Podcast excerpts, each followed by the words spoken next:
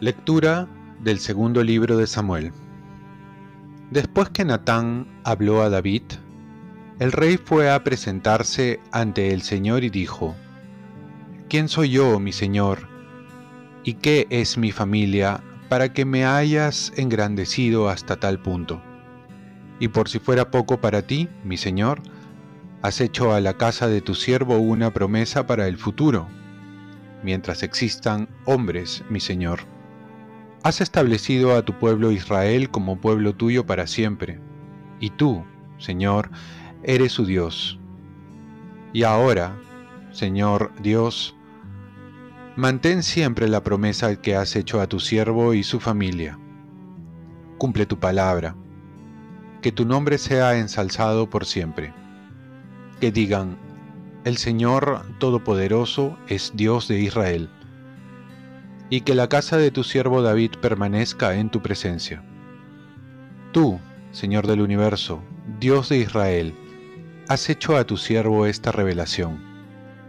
Te edificaré una casa. Por eso tu siervo se ha atrevido a dirigirte esta plegaria. Ahora, mi Señor, tú eres el Dios verdadero, tus palabras son de fiar, y has hecho esta promesa a tu siervo. Dígnate, pues, bendecir la casa de tu siervo, para que esté siempre en tu presencia, ya que tú, mi Señor, lo has dicho, sea siempre bendita la casa de tu siervo. Palabra de Dios. Salmo responsorial. El Señor le dará el trono de David. Acuérdate, Señor, en favor de David, de todos sus desvelos, del juramento que prestó al Señor, del voto que hizo al fuerte de Jacob. El Señor le dará el trono de David.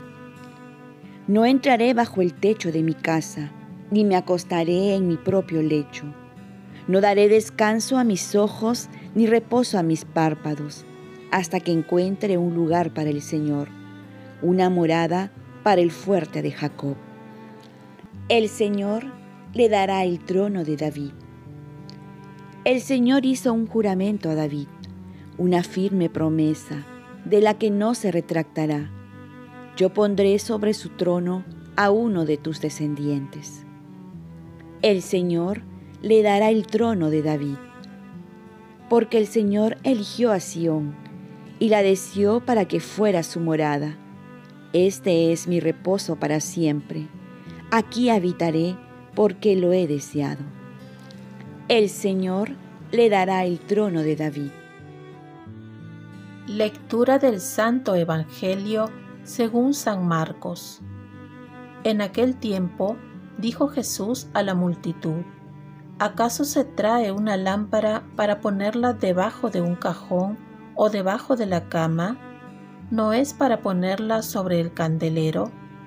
No hay nada escondido que no deba ser descubierto.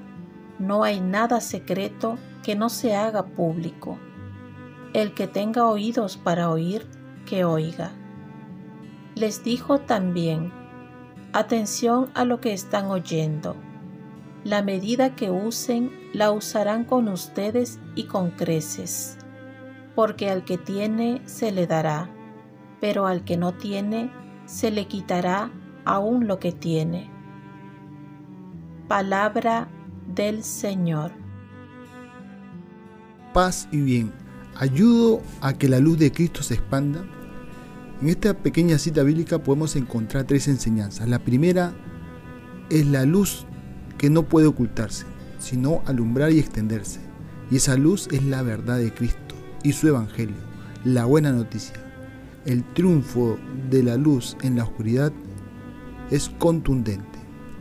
Esto nos dice el Evangelio, que esta luz se va a ir expandiendo y así va iluminando muchas vidas. La oscuridad del mal no la podrá detener.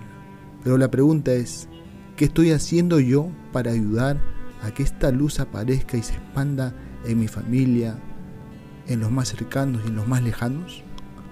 Lo segundo es que ante la luz nada se puede ocultar. Esta luz es la verdad que se manifiesta en la palabra y que revela lo más oculto que tenemos en el corazón. El Evangelio entra a lo más recóndito de nuestra vida. Esta luz descubre nuestros pecados y nos hace conocernos a nosotros mismos. Tanto es así que se dice que leer la palabra de Dios es aquella que lee nuestra vida y saca a la luz nuestro corazón. El Evangelio saca a la luz lo más íntimo de nuestras intenciones para vivir en la luz de Cristo libres y ya no esclavos. Y tercero, esta luz se expande cuando sabemos usarla. Al que tiene se le dará. Cuando una luz se expande en la vida, esta vida alumbra a otros. Uno va encontrando el sentido de su historia y esto lo va compartiendo porque si esta luz te ha hecho bien, a otros también le hará bien. Y esta luz crece cuanto cada vez más se comparte. Y ahora nos convertimos entonces en lámparas para muchas personas que también quieren gozar de la luz de Cristo. Pero si no la compartimos, cerramos esta luz y no llegará a otras vidas que tanto la necesitan. Oremos. Virgen María, ayúdame a abrir mi vida a la luz del Evangelio y que sea portador de esta luz para el mundo. Ofrezcamos nuestro día. Dios Padre nuestro, yo te ofrezco toda mi jornada en unión con el corazón de tu Hijo Jesucristo, que sigue ofreciéndose a ti en la Eucaristía para la salvación del mundo. Que el Espíritu Santo sea mi guía y mi fuerza en este día para ser testigo de tu amor. Con María, la Madre del Señor y de la Iglesia, te pido por las intenciones del Papa. Con San José Obrero te encomiendo mi trabajo y mis actividades de hoy para que se haga en mí tu voluntad. Y la bendición de Dios Todopoderoso, Padre, Hijo y Espíritu Santo, descienda sobre ti. Cuenta con mis oraciones que yo cuento con las tuyas y que tengas un santo día.